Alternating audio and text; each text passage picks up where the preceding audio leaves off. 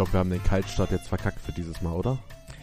Äh, ich habe darauf gewartet, dass du jetzt irgendeinen Start machst. Ja, ist ja egal, jetzt sind wir da. Hallo und herzlich willkommen zur 21. Folge von So nämlich. Ja, wir werden immer besser, Leute. Wir sind das Geilste im Internet. Grüßt euch. Wir sind das Geilste im Internet, ist auch... Ich weiß Oh. ja, wir müssen mit sehr viel Pornografie konkurrieren. Ist okay. Macht aber nichts. Ja, ist schwierig. Ja. Oh, Die produzieren und produzieren und produzieren einfach immer nach.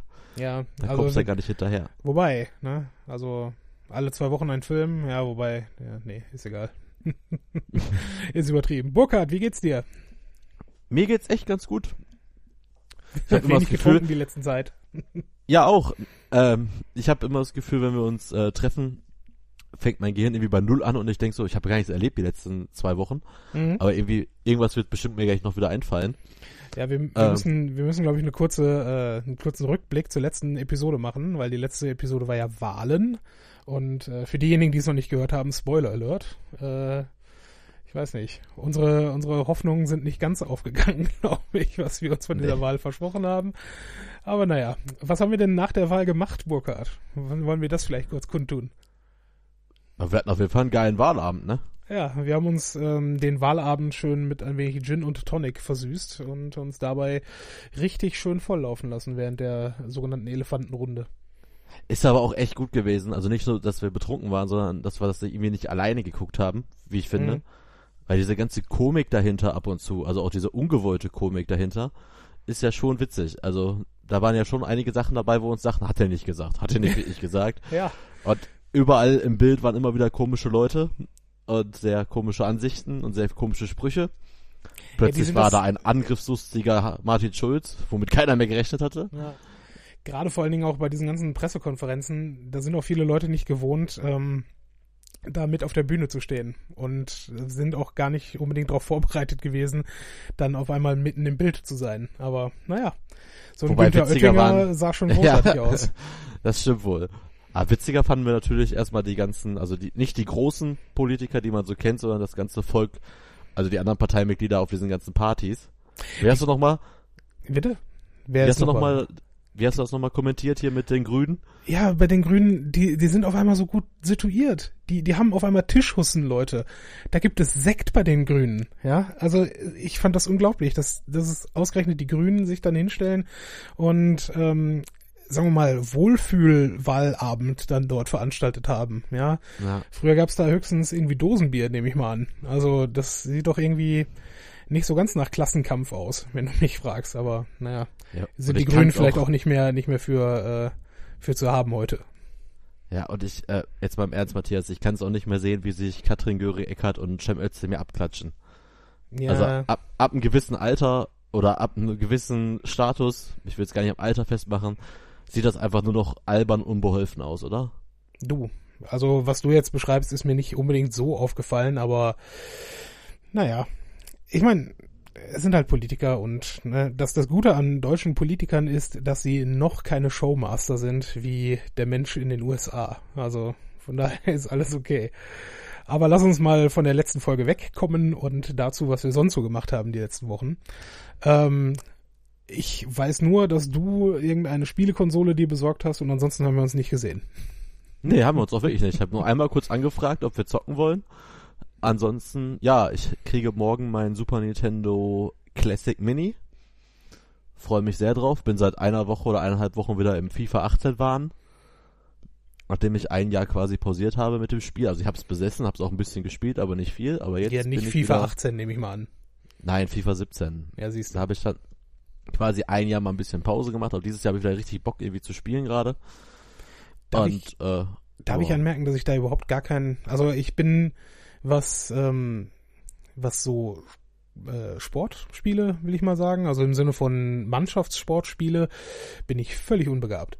Du kannst mich in, in jedem Beat'em Up kannst mich hinstellen, das funktioniert. Äh, Rennspiele funktionieren auch meistens sehr gut, aber ähm, irgendwas, wo ich äh, reinflanken muss oder nach vorne spielen muss äh, oder noch schlimmer verteidigen soll, äh, nein, das wird mir alles zu viel. Da bin ich echt Also nicht nicht gut drin. Das sind ja schon seit der PlayStation 1 eigentlich genau die Spiele, die ich am liebsten immer gespielt habe. Egal ob Eishockey, Basketball, Football, Fußball. Aber jetzt, heute spiele ich eigentlich nur noch FIFA. Mhm. äh, ich habe eigentlich überhaupt keine Zeit. Also wenn ich sage, ich Ja, spiele viel, wenn ich sage, ich spiele vier, äh, viel, sage ich so fünf bis zehn Partien die Woche. Andere spielen die, glaube ich, am Abend oder bevor sie zur Arbeit fahren. äh, Okay. aber, für, aber ich habe, glaube ich, jetzt schon mehr gespielt als letztes Jahr komplett. Einfach nur, weil ich mir mal jetzt irgendwie den äh, Tag der deutschen Einheit genutzt habe, um eigentlich den ganzen Tag mal zu zocken. Das habe ich, glaube ich, seit fünf oder sechs Jahren nicht mehr gemacht, den ganzen Tag einfach nur zocken. Aber es hat irgendwie auch Spaß gemacht. Und mal schauen, Okay. wie lange dieser Spaß wieder anhält. Ich kenne mich ja. Spätestens Ja, in zwei Monaten spiele ich es eh sehr schnell von Dingen gelangweilt. Ne? Also das, du bist da sehr hedonistisch in, auf deine Art. Ja, ich kaufe mir einfach wieder was Neues. also ist ja so. Also ich, ich spiele das jetzt zwei, drei Wochen, dann kriege ich die, äh, kriege ich den Nintendo. Da möchte ich auf jeden Fall ein paar Spiele spielen, vor allem ein paar aus meiner Kindheit, die ich schon mal gespielt habe, aber meistens auf dem Gameboy. Und ich bin ja außerdem jemand, der solche Spiele eigentlich selten alleine spielt. Also ich Mhm. brauche dann schon immer einen Kumpel, der mit mir auf der Couch sitzt, weil es einfach wesentlich lustiger ist. Ja, ich bin ja mehr, also was mein Entertainment angeht, bin ich ja mehr Konsument als äh, aktiver Mitspieler an der Stelle. Deswegen, ähm, was ich noch mir hab angedeihen lassen letzte Woche war, ähm, ich war im Kino mit einem Bekannten von mir in äh, Düsseldorf und wir haben uns tatsächlich Killers Bodyguard angesehen. Da wollten wir beide eigentlich rein, aber das hat auf Biegen und Brechen nicht funktioniert. Der Film ist mega gut. Er ist einfach so Echt? unfassbar lustig, ja, doch. Also wenn, Habe ich wenn auch dir eine Kritik gehört. wenn dir Deadpool gefallen hat, dann solltest du diesen Film auch relativ witzig finden. Er ist ein bisschen lang, er ist irgendwie 130 Minuten oder so. Äh, da hätte man bestimmt gut 20 Minuten von rausstreichen können, weil ne, da ebbt das vielleicht so ein bisschen ab. Aber ansonsten ist es mehr oder weniger Action pur und äh, dumme Sprüche von Samuel L. Jackson durchgehend. Das ist mega gut. Also die Ja, Rolle cool. wurde, die hätte auch von keiner anderen Figur oder keiner anderen Person, sage ich viel eher, äh, als Samuel L. Jackson gespielt werden können. Und ja, Killers Bodyguard kann ich nur empfehlen, Leute. Das ist ne, das klingt nach einer sehr guten Empfehlung. Ich habe da auch nur Gutes von gehört. Ich habe mir am Wochenende so das letzte, bevor wir jetzt ins Thema einsteigen, ich habe am Wochenende den Original, also diesen Zweiteiler, der damals im Fernsehen lief, von S oder auch It mir angeguckt. Und? Über drei Stunden. Drei Stunden. Ja, es, also ich glaube, man kann den mit dem zeitlichen Abschnitt. Ich habe den tatsächlich zum ersten Mal gesehen, komplett. Ich weiß, dass ich den bestimmt mal beim Reinseppen irgendwann mal schon mal so Teile gesehen habe, aber du holst damit heute keinen mehr ab. Also das macht einem keine Angst. Ja gut, der Fan ist aber, damit hat man auch damals nicht wirklich so viele Menschen abgeholt. Der Film Doch, war ja doch, kein, der Film ist ein beliebter Klassiker, aber nicht deswegen, weil er damals bei der Erstausstrahlung, ist ja Fernsehfilm damals gewesen, ähm, nicht weil er bei der Erstausstrahlung so viel mitgenommen hat, sondern weil es äh, im Laufe der Zeit einfach durch Reruns äh, überall ne, immer mal wieder aufgekommen ist. Der hat, hat eigentlich viel gekostet und ne, das Buch haben halt trotzdem sehr viele Leute gelesen. Und ich glaube, ich weiß nicht, ob davor oder danach dann der ganz andere Stephen King-Hype dann losging. Ich meine, klar, ähm, Shining war noch davor, sicherlich. Aber ähm, ansonsten, wenn du jetzt an sowas wie Stand By Me denkst oder an ähm, Friedhof der Kuscheltiere, ich glaube, das sind alles so Dinge, die dann jetzt nochmal demnächst nochmal neu aufgewärmt werden werden. Ja, ich glaube auch. Aber wollten wir in S eigentlich reingehen zusammen? Hatte ich bislang keine Pläne zu, weil ich offen gestanden, ich bin nicht so fasziniert von dieser Geschichte als solcher. Aber hey, wenn nicht, also wenn wir nichts anderes vorhaben, gerne auch das. Ich habe halt bei einem neuen Podcast, den ich jetzt höre, mit äh, Hennes Bender, Thorsten Strede, Sträter und einem Herrn Streberg oder so ähnlich. Äh, okay. Das ist ja der Live-Podcast, der aufgenommen wird, wenn wir da zu diesem Podcast-Camp nächstes Jahr gehen. Mhm. Und ähm, da haben die gesagt, der Film, also der ist schon gruselig wohl. Also der macht dann schon was her. Also der ist halt das, was sein soll. Also ist ja ein Horrorfilm und der soll tatsächlich gute Elemente haben, dass man sagt, wow, der ist sehr gut, der Film. Und der schockt einen tatsächlich im Kino. Und irgendwie habe ich mit der, äh, mit dem Wissen, also ich habe die Podcast-Folge tatsächlich vorher gehört, habe ich mir den Originalfilm angeguckt und dachte, okay, jetzt will ich auch was sehen und will jetzt irgendwie auch geschockt werden, aber das ist einfach zu alt, der Film. Ja, nee. Das, äh, das glaube ich, funktioniert an der Stelle dann nicht mehr. Nein. Aber ja, ähm, ich bin auf jeden Fall gespannt, weil ich glaube, was, ähm, was diese alten Filme oder alten Ideen, sag ich mal, von ähm, Stephen King angeht, da ist noch viel Material da, was man nochmal ausschlachten kann. Ich bin zwar grundsätzlich kein großer Fan von Remakes, wie man vielleicht häufig schon gehört hat, aber das Coole an Stephen King ist, dass er sehr interessante Prämissen für seine äh, Bücher letztlich ähm, immer wieder findet. Also die Idee ist irgendwie geil und interessant, aber die letztendliche Umsetzung und vor allen Dingen das Ende seiner Geschichten ist meistens eher so mittelprächtig. Das heißt, die Sachen eignen sich wunderbar dafür, von äh, ja, Skriptautoren nochmal umgeschrieben und verbessert zu werden. Ne? Deswegen, ich glaube, da, da werden wir ein, also S hat ja jetzt offensichtlich sehr gut funktioniert und ich glaube, da werden wir noch einige Nachfolgefilme von sehen in den nächsten Jahren. Ja, ich glaube auch, weil manche Sachen, jetzt gerade jetzt mit diesen Schockelementen, du hast ja einfach heute ganz andere Möglichkeiten. Und andere ja. Budgets. Deswegen, ne, ab und zu ist ein Remake schon mal äh, eine gute Idee. Ja, okay, gut. Und ich rede jetzt nicht davon, dass man in, keine Ahnung, gefühlt 15 Jahren viermal Spider-Man rebooten muss. Sondern Der letzte eher, hat aber gut so, funktioniert. Das ist richtig. Aber ja. ähm, ne, ich, du weißt, was ich meine. Also ein paar Sachen von früher kann man ruhig nochmal aufwärmen, glaube ich, aber nicht alles. Wäre einfach mega witzig, wenn die bei jedem Reboot es einfach fünfmal probieren, dass endlich ein anständiger Film dabei rumkommt. Vielleicht hätten ja. wir dann mittlerweile einen einigermaßen ansehbaren Fantastic Four-Film. Aber ja, man weiß es nicht. So, äh, meine Damen und Herren, Burkhard, ich glaube, wir machen kurz Pause. Und dann erzählen wir euch etwas über Nobelpreise oder auch nicht. Nicht schlecht. Okay, dann mal ab in die Musik.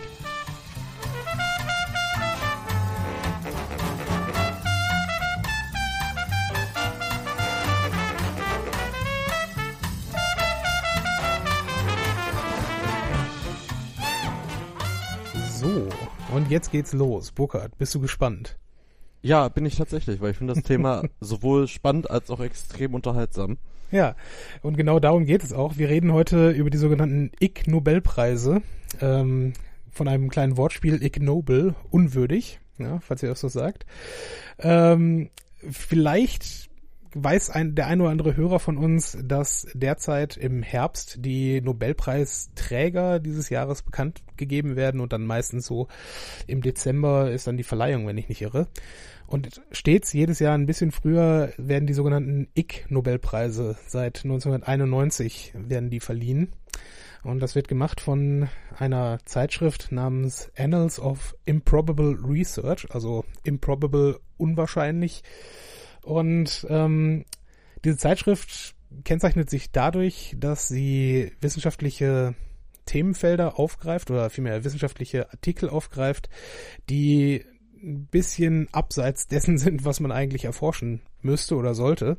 Und dieser Ig Nobelpreis ist, sagen wir mal, eine, eine Verballhornung dessen, was der Nobelpreis selber ist. Sprich, ähm, es, das Grundthema oder die Grund, naja, Mission Statement vielleicht vom Ig Nobelpreis ist es, ähm, Menschen zuerst zum Lachen zu bringen und danach zum Nachdenken zu bringen. Und das sind die Themen, die dabei dann rumkommen.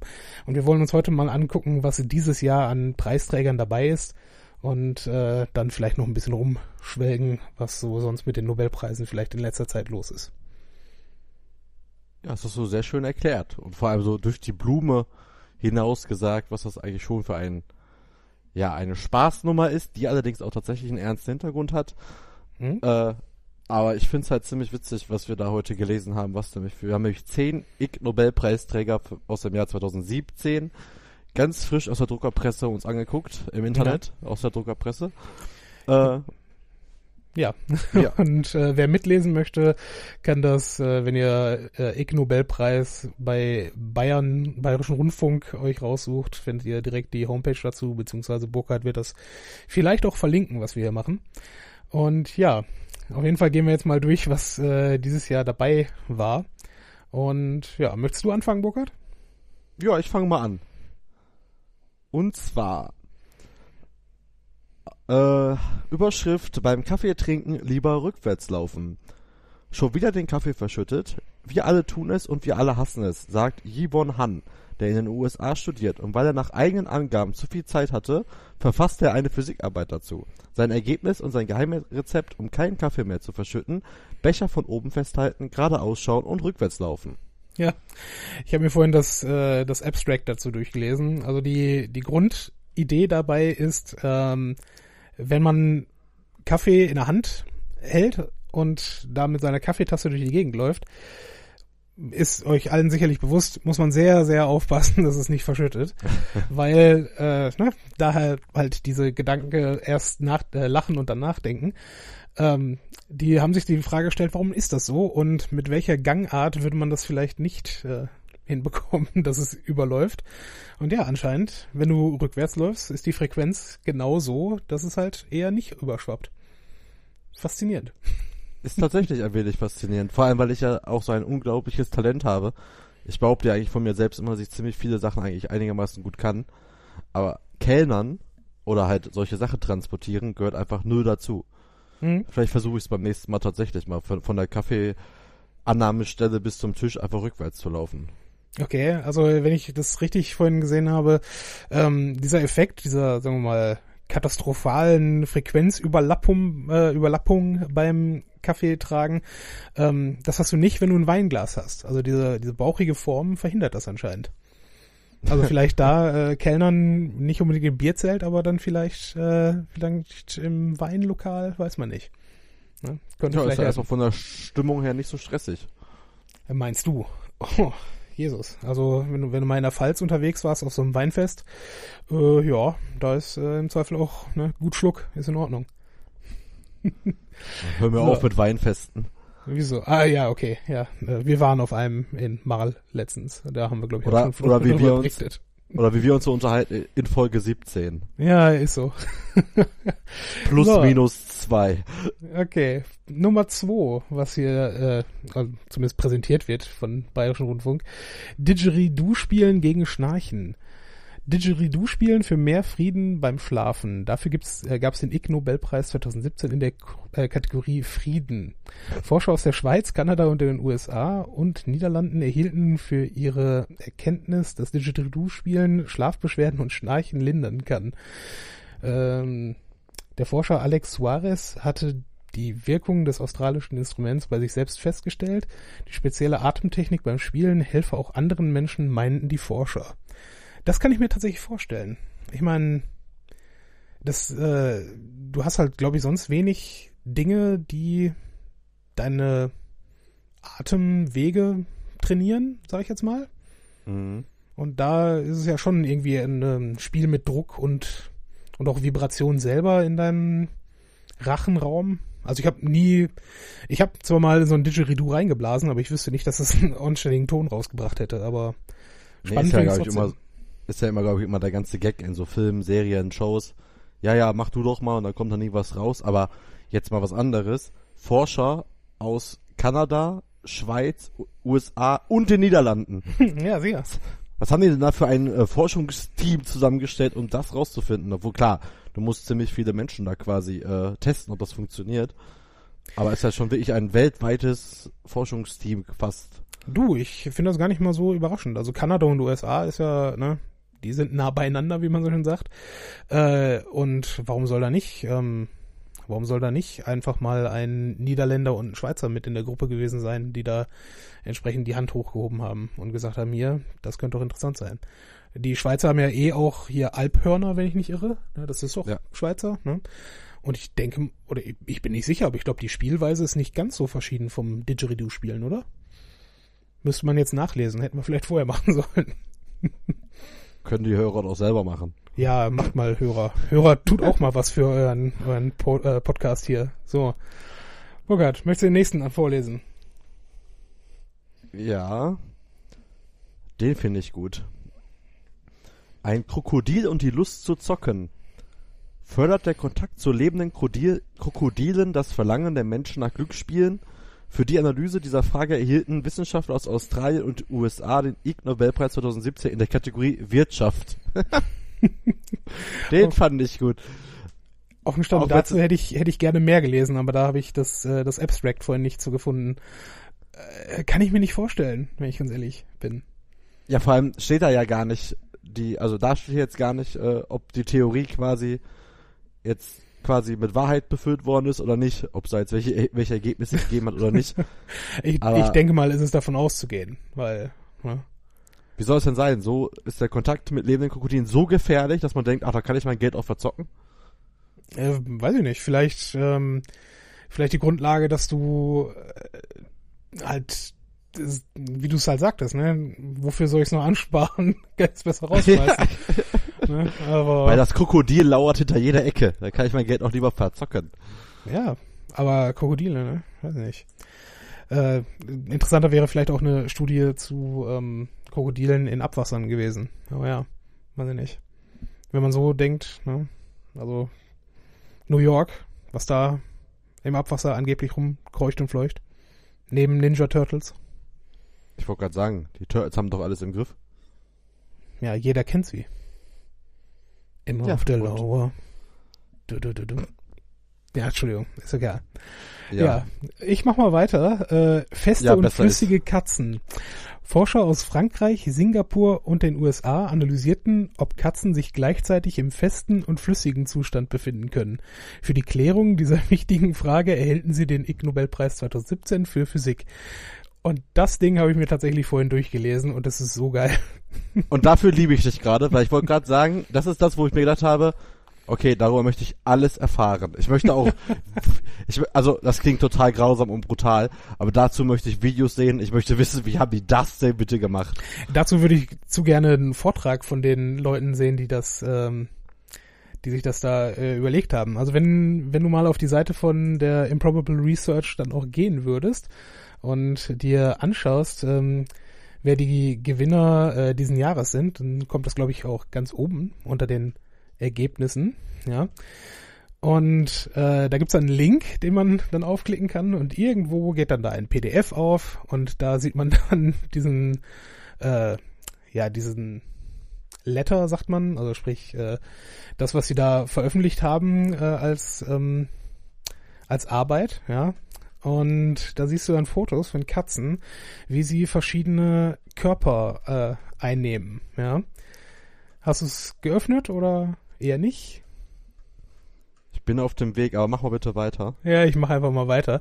Also, ähm, Katzen, äh, ich persönlich bin kein Katzenmensch, aber Katzen sind anscheinend dafür bekannt, dass sie sich in allen Ecken und äh, Zwängen irgendwo durchschlüpfen können und so auch ähm, verschiedene halt Gefäße ausfüllen können. Und die Definition einer Flüssigkeit nach äh, diesen äh, diesem Paper hier ist, dass eine Flüssigkeit zwar gleichbleibendes Volumen hat, aber sie Form jedes Körpers annehmen kann, in dem sie steckt.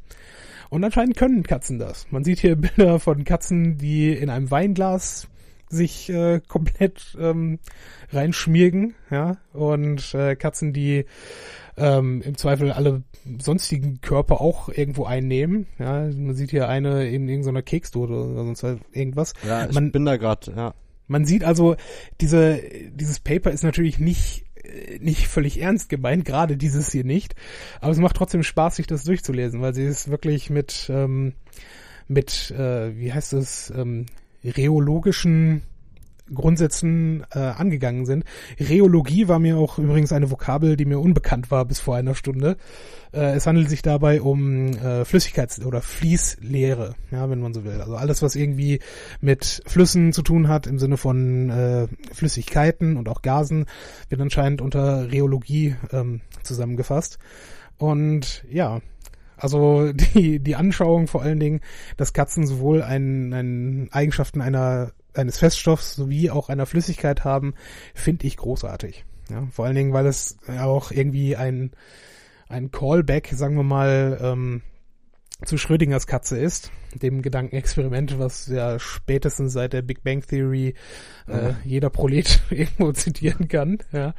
Aber ähm, doch, es ist schön. Also Katzen scheinen in der in der Wissenschaft irgendwo auch eine gewisse Rolle zu spielen. Ja, Okay, ich bin eigentlich ziemlich froh, dass mein Kopfkino sich nicht bewahrheitet hat. dass sie tatsächlich Katzen, äh, also wirklich Eimer voll Katzen irgendwo ausgeschüttet haben. Ich möchte mich dazu nicht äußern. Ja, aber wie gesagt, die, äh, die ähm, Ansage vor allen Dingen, was ist eine Flüssigkeit und was nicht, fand ich hierbei faszinierend. Also äh, von, von meinem Studium wusste ich noch, ähm, dass äh, man den Grundsatz auch irgendwo hat, dass sich Feststoffe unter gewissen Eigenschaften halt auch verhalten können wie Flüssigkeiten. Sprich, du kannst einen Feststoff auch ähm, auch genauso ausschütten, wenn es halt jetzt ein Pulver oder ein Sand ist beispielsweise, fließt ein Sand ähnlich wie eine Flüssigkeit es tun würde. Ne? Und ähm, ich glaube, von der Seite sind sie halt auch hier an diese Katzen rangegangen. Fand ich ganz niedlich. Das ist wirklich ziemlich spannend, ja, aber es liest sich einfach sehr beängstigend. ja, das sehe ich ein. Aber ähm, da kommt dann auch wieder dieser ähm, heraus, dass ich glaube Naturwissenschaftler, weil sie äh, weil sie auch häufig ziemlich eingeengt sind in dem, was sie tun, äh, Ausdruck versuchen zu finden äh, in genau ihrem Feld, aber mit anderen Ausprägungen. Also sprich Humor zu finden, äh, aber dann den Humor mit dem eigenen Touch zu verbinden. Ich bin beispielsweise auch ein, ein Riesenfan von übelsten äh, Naturwissenschaftswortwitzen. Ja. Ich habe letztens einen gehört, wenn ich den kurz zu besten geben darf. Darf ich? Ja, bitte. Ich hoffe, er floppt tierisch. er wird unfassbar floppen. Ähm, er ist auch noch auf Englisch, was es wahrscheinlich auch nicht einfacher macht. Aber ähm, okay. Why did the bear dissolve in water? Also warum hat sich der Bär im Wasser aufgelöst? Because he's a polar bear. Oh, oh nein. ja. Oh nein. soll ich soll ich den Witz erklären? Ja. Ja, bitte, aber nicht mir. Aber echt jetzt? Ja, ich weiß. Oh Gott, er, er ist fürchterlich. Ähm, ja, Eisbären im Englischen Polar Bears. Ähm, Polar und Bär Wasser ist eine polare Flüssigkeit und löst deswegen den polaren Bären. Ja, weil Gleiches löst sich im Gleichen. Oh Gott im Himmel. Ja, ich weiß, es ist fürchterlich. Aber hey, äh, du hast dich entschieden, einen Podcast mit mir zu machen und ich weiß nicht warum. Ja, willkommen in meinem Leben. Ich, ja, das sind so. so die Momente, aber gut. Oder das ist lustig. Ich habe auch noch einen auf Deutsch, aber den machen wir vielleicht später. Oh, er teasert einen zweiten Witz an. Bitte, ja. nein. Ja. Nicht zu lange auf die Folter spannen. Okay, okay, okay. Also, die Polizei hält Heisenberg an und fragt ihn, wissen Sie eigentlich, wie schnell Sie gefahren sind? Und Heisenberg sagt, nein, aber ich kann Ihnen ganz genau sagen, wo ich bin. so, okay. Machen wir weiter mit äh, Nummer 5, glaube ich. Und Folge 22 wird die große Witzebuchfolge. Oh ja, habe ich Bock drauf. Wer ist denn dran? Ich, ne? Ja, du bist dran, ja. Ah, ich wollte dir eigentlich unbedingt nicht vorlesen, aber ist egal. Hm. Weiblicher Penis und männliche Vagina. Anmerkung an mich selbst, ich muss den Podcast wieder aus, auf explicit stellen. Äh, Wissenschaftler aus Japan, Brasilien und der Schweiz wurden für die Entdeckung eines weiblichen Penis und einer männlichen Vagina bei einem Höhlinsekt geehrt. Wie das Tier genau aussieht, wissen wir nicht, nur dass die Forscher dafür den Ig Nobelpreis 2017 in Biologie bekommen haben. Herzlichen Glückwunsch dazu. ich finde, da hätte sich aber auch der Bayerische Rundfunk ein bisschen, ähm, bisschen schlau machen können, wie dieses Viech genau aussehen soll, oder? Also so sehr ähm, hätten sie da, glaube ich, nicht in die Tasche greifen müssen, um da ein Abbild von zu bekommen. Aber spannend ist es trotzdem. also ich meine, äh, nein, habe ich natürlich nicht. Warum so. auch? Der Punkt ist halt der. Ähm, das sind ja die meisten hiervon sind wirkliche wissenschaftliche Artikel, die halt nur auf den ersten Blick äh, komisch anwandeln und ähm, eigentlich halt wirklich ernstzunehmende Wissenschaft darstellen. Und ähm, für alles an, an wissenschaftlichen Papers musst du halt Geld bezahlen, ne, um dir das anzusehen. Es sei denn natürlich, äh, du bist an irgendeiner Hochschule oder halt an irgendeinem Institut eingestellt, wo diese ähm, Paper mit als Lizenz quasi für alle verfügbar sind. Ne? Mhm. Ansonsten kannst du also sicherlich auch über die Uni-Bibliothek dir das äh, Abstract oder zumindest das, äh, das Paper oder zumindest das Abstract davon besorgen. Das geht natürlich auch, aber das machen wir jetzt nicht. Ja, vor allem hier finde ich jetzt erstmal auch überhaupt keinen Witz dran. So wirklich. Ähm, Witz nicht, aber es soll ja erstmal. Also, ähm, ne? Ja, es ist Die, jetzt, nein, es ist aber auch, mein Gott, da haben wir ein neues Tier entdeckt. Das scheint ja an, ne, ein Insekt, was ja anscheinend dann auch wie ich es gibt. Mhm. Und das ist jetzt irgendwie, keine Ahnung. Ist vor allen Dingen dann die, die Frage, was dann die Definitions, äh, Definitionssache ist. Ne? Ja, das ist es ja. Also, also ähm, ob das Weibchen dann mit dem weiblichen Penis die äh, äh, das Sperma aus dem Männchen quasi saugt, um die Eier zu befruchten. So würde ich mir das dann jetzt vorstellen. Weiß nicht, hätte man mal nachlesen müssen. Aber ja, ähm, ich weiß auch nicht, warum du das jetzt meinst, dass das äh, dazu sorgen, äh, dazu führen müsste, dass man das auf äh, nur adul äh, adultes Publikum ähm, hier ansprechen darf. Ja, Ja, das mir leid, Fachtermini. Das sollte ein Witz meinerseits werden, aber mir Ja, ist auch nee. aufgefallen, er kam nicht so wirklich gut an. Ja, bei mir nicht. Ist egal. Ne, Ja, machst du gar nichts. zum Glück bist du nicht mein Maßstab. Ähm, zum Glück. Machen wir weiter. Okay, Nummer 6. Vampire gibt es doch. What's for Dinner heißt die Arbeit, für die es den Ig Nobelpreis 2017 in der Kategorie Ernährung gab. Dabei handelt es sich jedoch nicht um die Ernährung von Menschen. Um das Essen von Menschen schon eher. Um das Essen von Menschen schon eher. Okay. Forscher aus Brasilien, Kanada und Spanien haben erstmals nachgewiesen, dass der Kammzahnvampir, eine Fledermausart, sich auch vom menschlichen Blut ernährt. Habe ich den Satz vorhin falsch interpretiert? Um das Essen von Menschen schon eher. Also Ja. soll das heißen, dass Menschen jetzt äh, die Kammzahnvampire, äh, die Fledermausart, sich davon ernähren, oder was? Hä, das hat, nein, da handelt es sich jedoch nicht um die Ernährung von Menschen, um das Essen von Menschen schon eher. Ah, so das Essen, also Menschen werden gegessen. Verstehe, Ja. verstehe. Ich dachte das Essen, die Mahlzeit. Egal, okay.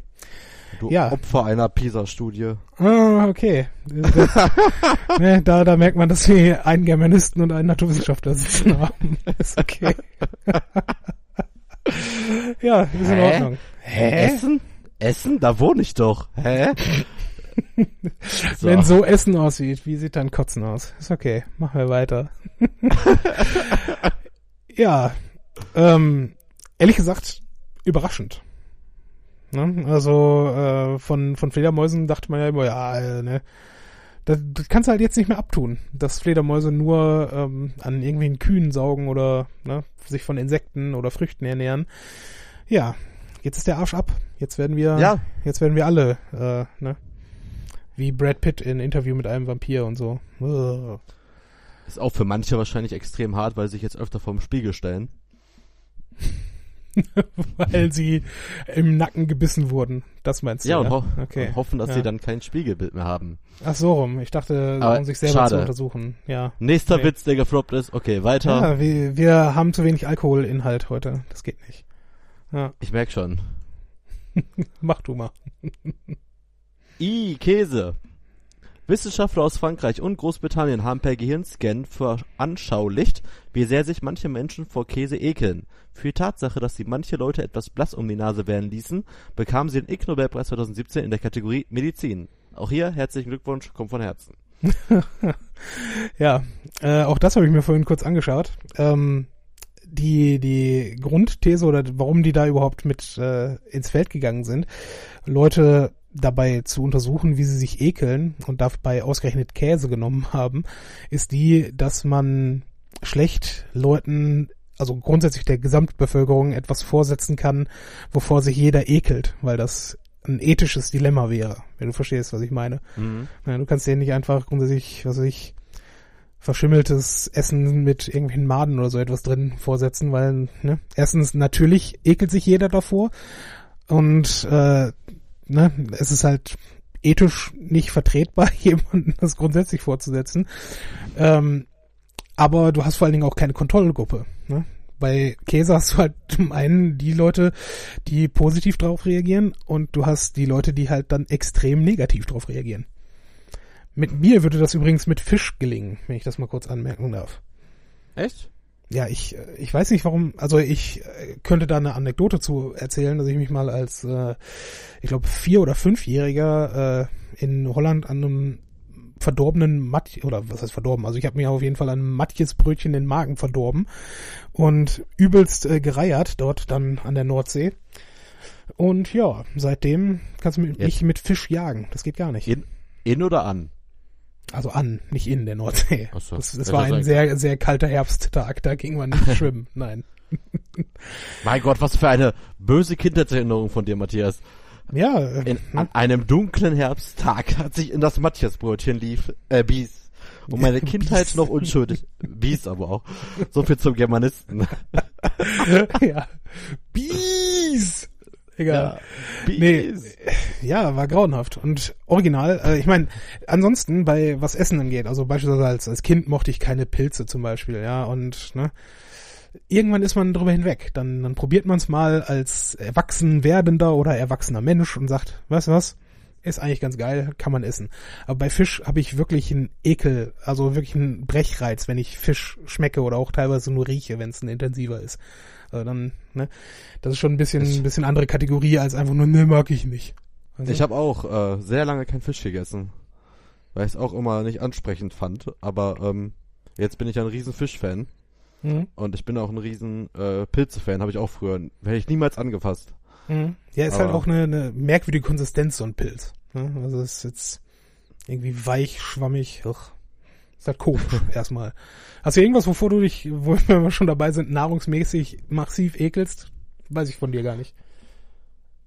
Ja, also ich bin mir nicht ganz sicher. Also es war eigentlich immer, ähm, sehr viele Jahre war es immer Rosenkohl.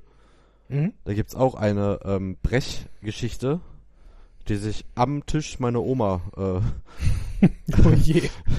ja, abspielte damals. Aber mhm. ich habe irgendwann mal vor zwei Jahren auf einer Netzwerkveranstaltung, da gab's äh, so, so Sterneküche und mhm. die haben auch unter anderem auch Rosenkohl präsentiert. Ja. Ich möchte jetzt nicht die Kochkünste meiner Oma in Zweifel stellen, aber da schmeckte es tatsächlich sehr lecker, aber trotzdem ist es nicht meins. Also hm ich würde mir jetzt niemals Rosenkohl machen oder im Restaurant mir Rosenkohl bestellen.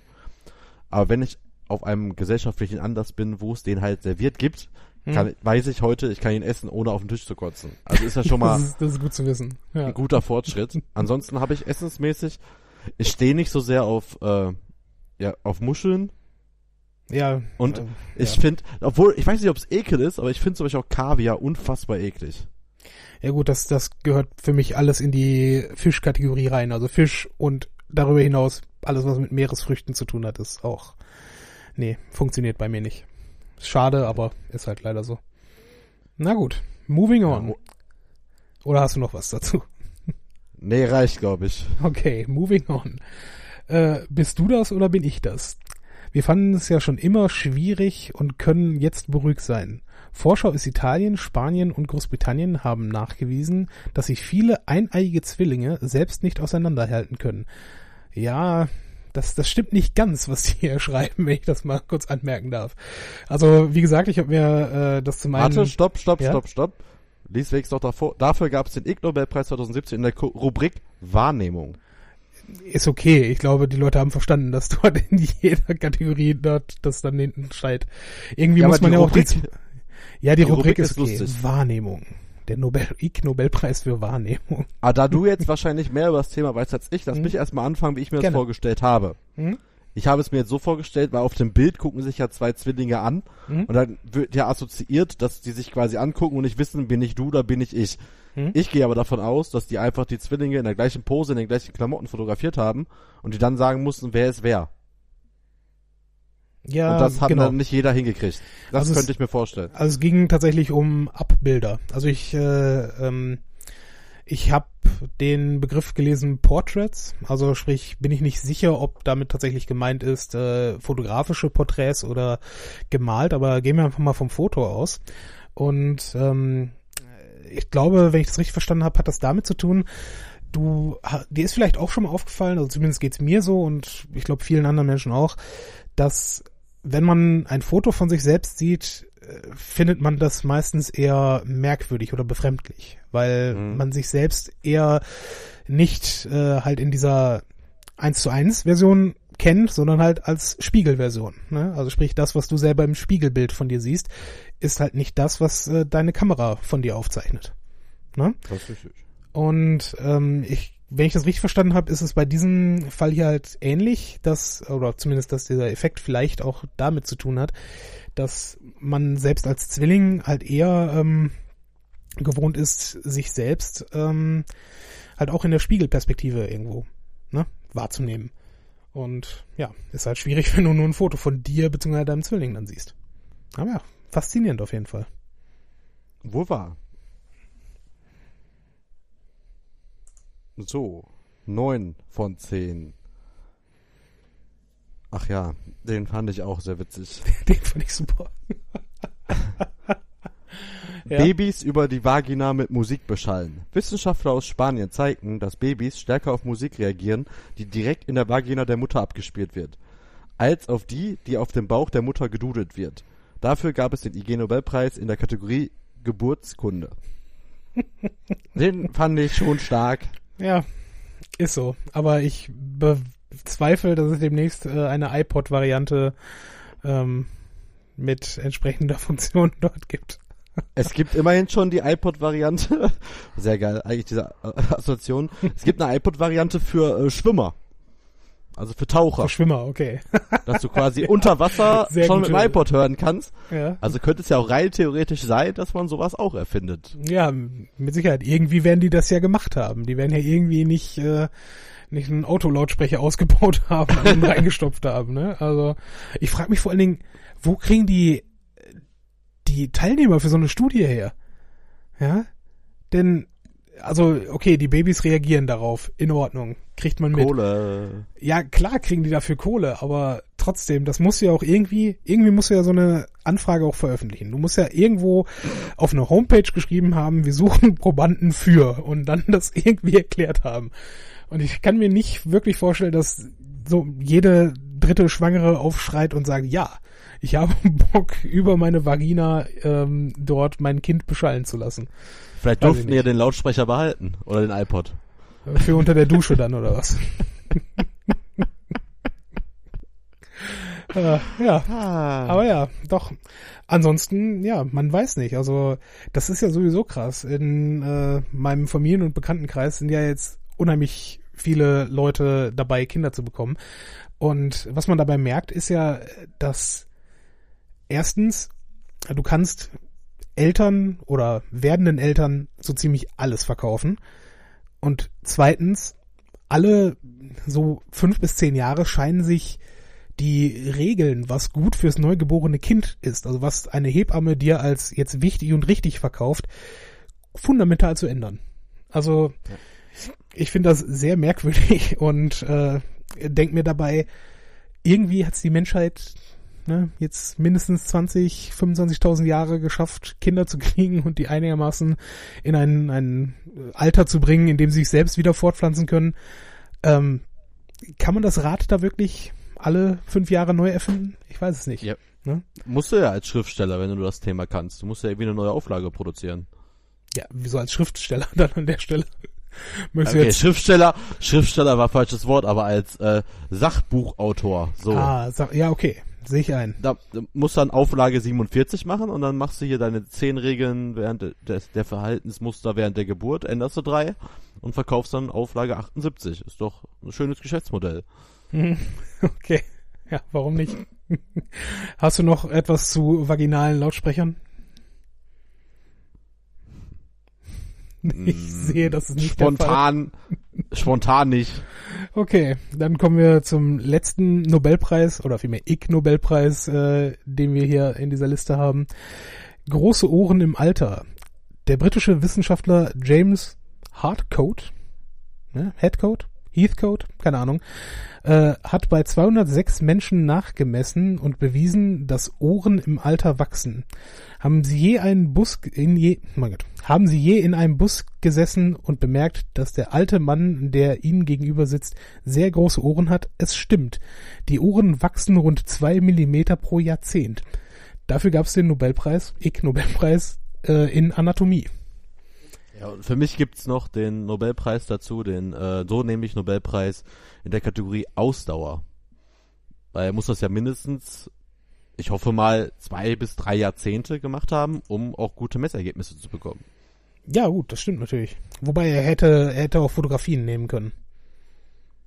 Also beispielsweise, ich weiß nicht, ähm, wenn du jetzt Häftlinge zum Beispiel nimmst, die da in allen drei ähm, Freiheitsgraden aufgenommen werden, ne? ähm, das kommt Ah. schon hin, dass man da vergleichbare Größenbilder von Ohren hat, wenn du, ne? Aber weiß ich nicht. Kann natürlich sein, Das- dass er das, das über hat- Jahrzehnte gemacht hat. Das hasse ich ja an dir, ne? Wieso? Du klug scheißt, aber du hast wahrscheinlich sogar recht und meine Sache war total dumm, wenn ich mir das vorgestellt habe. Nee, offen gestanden, ich kann mir durchaus vorstellen, dass der Mann das äh, wie den wunderbaren schlechten Film Boyhood einfach über ein Jahrzehnt gemacht hat. Das passt schon. Fand, fand sie Film nicht gut? Ich habe ihn ehrlich gesagt nicht gesehen, aber äh, von dem, was ich darüber gehört habe, habe ich ne, rausgehört, dass es ziemlich äh, ziemlich masturbatorisch gewesen sein muss. Also ne, der Film ist so unfassbar großartig und äh, weiß ich nicht. Achso, nein, das definitiv nicht. Er ist nicht schlecht, aber ich war froh, dass ich nicht im Kino war, sondern hier zu Hause geguckt habe und nicht alleine geguckt habe, weil sonst wäre ich wahrscheinlich definitiv eingeschlafen weil es ist schon sehr anstrengend. Also es ist auch eigentlich, für mich ist das auch eher so ein TV-Zweiteiler, den kann man sich lieber in zwei Tagen angucken, mhm. weil da passiert halt nicht viel in dem Film und es dauert einfach und, oh Gott, nee. Also nochmal gucke ich mir nicht an. Aber der ist nicht schlecht, so ist es nicht gemeint.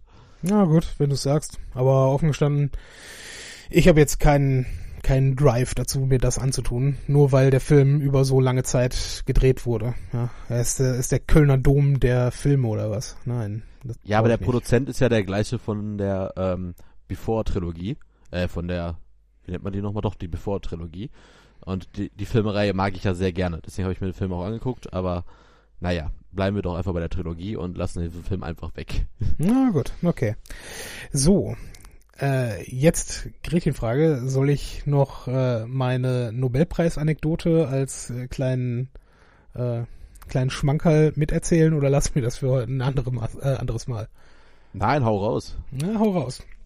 Okay. Du hast mich damit schon jetzt so heiß gemacht und die Leser bestimmt auch. Die Leser habe ich damit heiß gemacht. Okay. Ach, Mai, was ist denn heute los mit mir? ja, es ist spät. Es wird immer später. Der nächste Podcast, versprochen, wird wieder im Katerzustand aufgenommen. Da finde ich mich viel besser. Ja, okay. Also, ähm, ich bin mir sicher, dass es auch noch viele, viele weitere großartige Anekdoten zu Nobelpreisträgern gibt.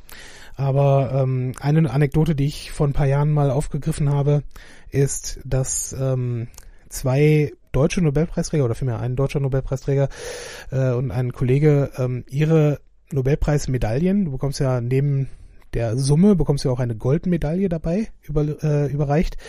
Und während äh, der Nazi-Zeit haben sie ihre Medaillen, weil es ähm, dann Deutschen ab 35 verboten war, äh, Nobelpreise entgegenzunehmen ähm, und auch zu tragen, haben sie ihre Medaillen an Niels Bohr nach Dänemark verschafft, der darauf aufpassen sollte, dass ne, die halt irgendwie diese Zeit überstehen können. Also wenn es denn, man muss sich ja in diese Zeit mal zurückversetzen, äh, 1935 konnte man nicht unbedingt abschätzen oder absehen, dass das mal irgendwann auch nochmal besser werden könnte. Und ja, als dann die Nazis äh, Dänemark dann eingenommen haben, haben sie, oder annektiert haben, ich weiß gar nicht, wie genau das damals da gelaufen ist, ähm, hat sich Niels Bohr zusammen mit einem äh, anderen Kollegen, der dann auch Chemiker war, überlegt, wie kann ich diese zwei Medaillen sicher halten und für meine Kollegen ähm, dann halt weiter sicher aufbewahren. Und vergraben war anscheinend keine Option weil ja natürlich auch der Name irgendwo eingeprägt ist und ne, wenn man die gefunden hätte, wäre das natürlich auch schwierig gewesen. Was haben sie also gemacht? Sie haben die Medaillen chemisch aufgelöst. Sie haben die in Säure, das sogenannte Königswasser, äh, reingeschmissen und äh, Königswasser ist die äh, ist das die einzige Säure, die Gold auflösen kann und haben dieses das tatsächlich dann im Labor stehen gelassen über die Kriegsjahre. Und nach dem Krieg 1950 haben sie das dann hervorgeholt, haben das dann entsprechend chemisch wieder umgewandelt, dass du aus der Goldlösung wieder elementares Gold bekommen hast, sind damit zur Nobelkommission hingegangen, haben die wieder neu prägen lassen und dann den, äh, den damaligen Trägern äh, die das eigentlich ursprünglich verdient hatten, Max von Laue und äh, James Frank, dann wieder überreicht im Jahr 1950. Und ja. Krass. Das finde ich, ist, ist einfach so eine geile Geschichte. Das ist einfach, und vor allen Dingen, äh, sie haben auch gut daran getan, das aufzulösen und zu verstecken auf diese Weise, weil äh, natürlich äh, Niels Bohr, der selber auch Nobelpreisträger war und ne, überhaupt äh, alle ne, großen Denker irgendwo wurden ja grundsätzlich irgendwo mit einer gewissen Skepsis betrachtet, gerade wenn sie nicht besonders regimetreu waren. Und ja, hätte er die einfach irgendwo im Schrank gehabt, dann wären die wahrscheinlich nicht über den Krieg gekommen. Ja, also der ähm, Niels Bohr hat, war ja auch, ähm, oder was heißt war, ist auch Nobelpreisträger gewesen. Und ähm, seine Medaille hat er damals dann versteigern lassen, noch bevor die Deutschen eingerückt sind äh, und das dann entsprechend wohltätigen Zwecken zukommen lassen. Also ja, sind anscheinend äh, auch coole Charaktere dabei bei diesen Nobelpreisträgern. Ja, wer ziemlich uncool war, war die Frau von Albert Einstein. Die hat nämlich gesagt. Du meinst seine Cousine, wenn ich nicht irre? Echt? Ja, das war auf jeden Fall ein sehr merkwürdiges Hochzeitsverhältnis damals. Auf jeden Fall hat sie wohl äh, damals gesagt, wenn du mir das Geld gibst für deinen Nobelpreis, dann willige ich in die Scheidung ein. Na gut, ist dann ja. halt Pech, aber gut. Ja, stimmt. Also ich meine, Andererseits, äh, das habe ich jetzt leider hier nicht offen vor mir, ähm, googelt mal nach den Regeln, die äh, Albert Einstein seiner Frau gegeben hat im Umgang mit ihm. Also äh, das, das war keine liebevolle Hochzeit oder vielmehr Ehe, die sie da hatten. Ja, das äh, war wohl anscheinend auch irgendwie ein bisschen sehr strange. Aber naja, redet man nicht drüber, weil man guckt halt mehr auf die Leistungen des Einzelnen an der Stelle. Ich habe hier noch eine coole äh, Anekdote zu Nobelpreisen gefunden. Erzähl. Als Winston Churchill angerufen worden ist und dem gesagt wird, ey, du gewinnst einen Nobelpreis, hat er geantwortet, auf welchem Gebiet? ja, ich nehme einfach einmal alle, bitte. das finde ich schon ziemlich cool. Ja, warum nicht? Aber ähm, also war es nicht sogar Literatur bei ihm? Ja, ja. Ja, ja Wollte ich mal sagen. Also man, man hätte ja vielleicht auch an Frieden denken können, oder? Ja, aber komm. Ja, nicht wirklich, aber ne, ich meine, Barack Obama hat auch einen Friedensnobelpreis und Yassir Arafat, wenn ich nicht irre, auch. Aber du bist ja vorher auch nominiert eigentlich. Und wenn es dich interessiert, weißt du ja, wo du eventuell die Chance hast, einen zu gewinnen. Und dann kannst du ja nicht sagen, auf welchem Gebiet habe ich hier alle gekriegt oder. Ja, es ist richtig. Wird der Preis jetzt in meinen Namen umgewandelt oder? Ja. Wobei, äh, ne, was, was ist, äh, ich meine, wir sind ja alle, also wir im Sinne von wir Europäer sind ja alle Nobelpreisträger auf eine gewisse Art und Weise. Ne? Und Die Frage ist, wo ist mein Stück von der Medaille? Ja, ich glaube, also das wären dann nur homöopathische Mengen, wenn man das tatsächlich auf 5 Millionen, äh, 5, 500 Millionen aufteilen müsste. Ne? Also ich glaube nicht, dass man da noch so viel Medaille von übrig bekommt. Gold ist Gold ja, habe ich mehr in meinen Zähnen drin, als ich von dieser Medaille dann hätte. Aber ja, nee. Also wie gesagt, Nobelpreise, ich finde es auch spannend jetzt, äh, also ich weiß nicht, wie, wie äh, du das so wahrnimmst, aber jedes Jahr, wenn die Nobelpreis, äh, Nobelpreise quasi bekannt gegeben werden, das sind schon ein paar sehr spannende Tage, finde ich immer. Also äh, ich verfolge das immer sehr gerne. Ja, ich hatte ja, wie gesagt, schon Angst, dass wir uns heute über den, über das Thema des äh, Nobelpreises 2017 der Kategorie Chemie unterhalten werden.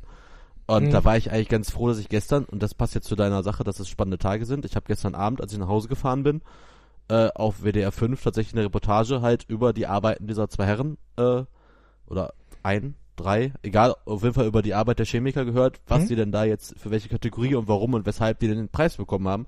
Und das stimme ich dir schon zu. Das sind echt interessante äh, Themen und ich werde mir auch noch äh, einiges dazu durchlesen über den neuen Literaturpreisträger, Literatur-Nobelpreisträger, mhm. weil der tatsächlich komplett an mir vorbeigegangen ist, aber vielleicht ist ja was Gutes dabei, was man sich mal wieder durchlesen kann. Ja, das ist ja sowieso das Spannende. Also gerade bei Literatur, ich meine, gut, letztes Jahr ähm, war jetzt Bob ein bisschen Dylan. schwierig, aber ja, Bob Dylan, genau. Ähm, ich glaube, das fand er auch irgendwie komisch und das fand auch jeder irgendwie komisch, dass ausgerechnet Bob Dylan den bekommen hat. Aber ansonsten hatte ich jetzt zumindest in meiner Wahrnehmung zumindest nicht das Gefühl, dass die Literaturnobelpreise an sowieso unfassbar bekannte oder auf der ganzen Welt bekannte Menschen verliehen wurden. Oder irre ich mich da? Äh, Moment. Äh, also, von den Leuten. Boah, naja, warum sollte ich mich jetzt selber so dumm geben, wenn ich jetzt sage, dass ich die von 2002 bis heute nicht einen von kenne. Ja, weiß ich nicht. Ich meine, vielleicht kennt man welche davon, aber ich, äh, ich meine, gut, ich bin jetzt auch eh nicht der belesenste Mensch. Gut, den letzten, also den ersten, den ich kenne, rückwärts ist natürlich Günter Grass. Äh, Das ist aber schon 1999. relativ lange her, oder? 1999. Da erst. Hm? Ich hätte gedacht, aber es war Blechtrommel, oder nicht? Hätte ich jetzt auch gesagt. Moment. Jetzt äh, machen wir mal ein bisschen Stille hier, um die, diese wichtige Frage hier zu eruieren. Ja, ist jetzt auch nicht das spannendste Thema.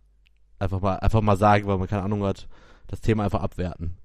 Ja, sowieso. Also grundsätzlich ist es ähm, immer gut, Dinge, von denen man keine Ahnung hat, schlecht zu machen. Ja, das Eben. ist äh, so werden Wahlen gewonnen. Wenn ich mal politisch werden darf an der Stelle. Natürlich, dass du politisch werden. ja, Ja, wird schon irgendwie passen. Ich finde es jetzt hier gerade nicht, aber okay, passt schon. Ja gut, äh, Günter Grass, äh, 1999 anscheinend. Es ist dann auch ein gutes Stich, äh, Schlusswort für äh, diesen Teil des Podcasts, glaube ich. weil, weil wir mit Trommelwirbel abschließen. Ja, immer. Äh, man soll immer am Höhepunkt abschließen. Deswegen, wir machen noch mal kurz Musik, erzählen euch dann noch ein bisschen was und äh, dann ist auch wieder Schluss für heute.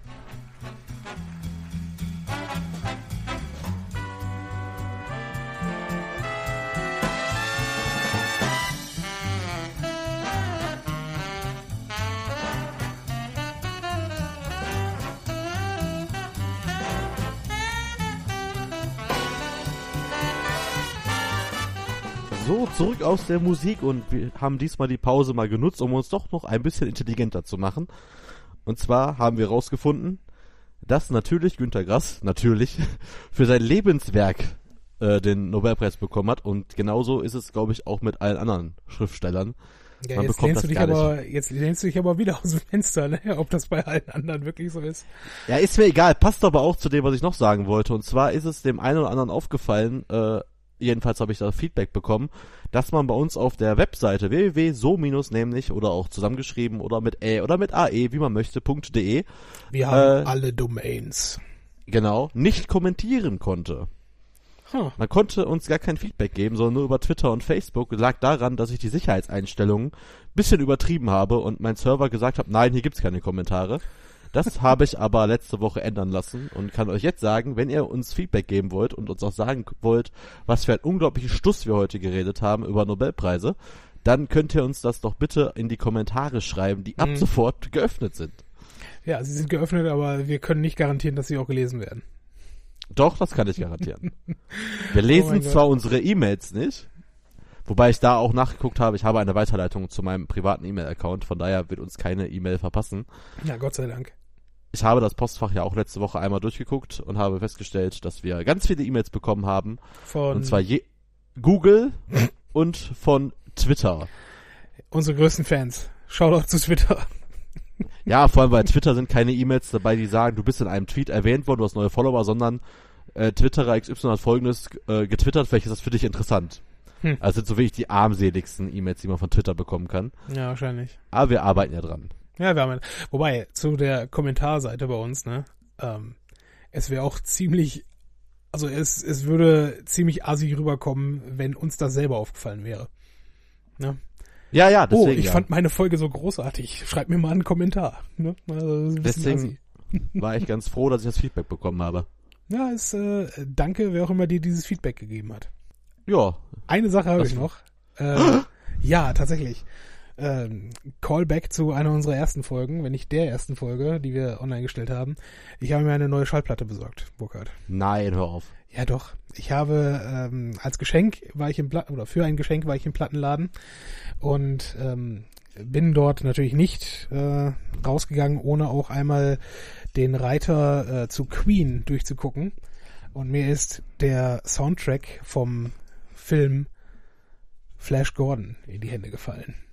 Ach, hör auf. Ich bin jetzt Besitzer der Schallplatte des Soundtracks von Flash Gordon. Das ist so geil. Du kannst es dir nicht vorstellen. Also das ist pervers äh, kultig.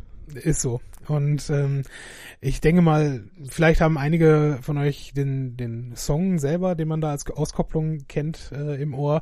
Und die ganze Platte ist so. Also dieser, dieses Thema äh, mit diesem, diesem Basslauf kommt halt immer und immer wieder. Und zwischendrin halt Film, äh, Ausschnitt, also Ausschnitte an, an Audio davon. Es ist herrlich. Es ist absolut herrlich. Ich habe den Film nie gesehen, muss ich zugeben. Den würde ich mir jetzt natürlich sehr gerne mal angucken. Aber dieser Soundtrack ist absolut geil. Schick mir mal recht ein Foto von dem Cover. Ja, mache ich gleich. Es ist, äh, es ist pures Gelb mit, ähm, mit dem Aufschri Aufzug Flash Gordon hinterlegt. Das ist, äh, ja. Würde sich auch gut als T-Shirt machen, muss ich zugeben. Aber ja, Gibt's bestimmt. mit Sicherheit. So, meine lieben Zuhörer. Ich glaube, das war's für heute. Ja, ich glaube auch. Ja, dann sagen wir mal guten Tag, gute Nacht, auf Wiederhören. Auf Wiedersehen. Bis dann.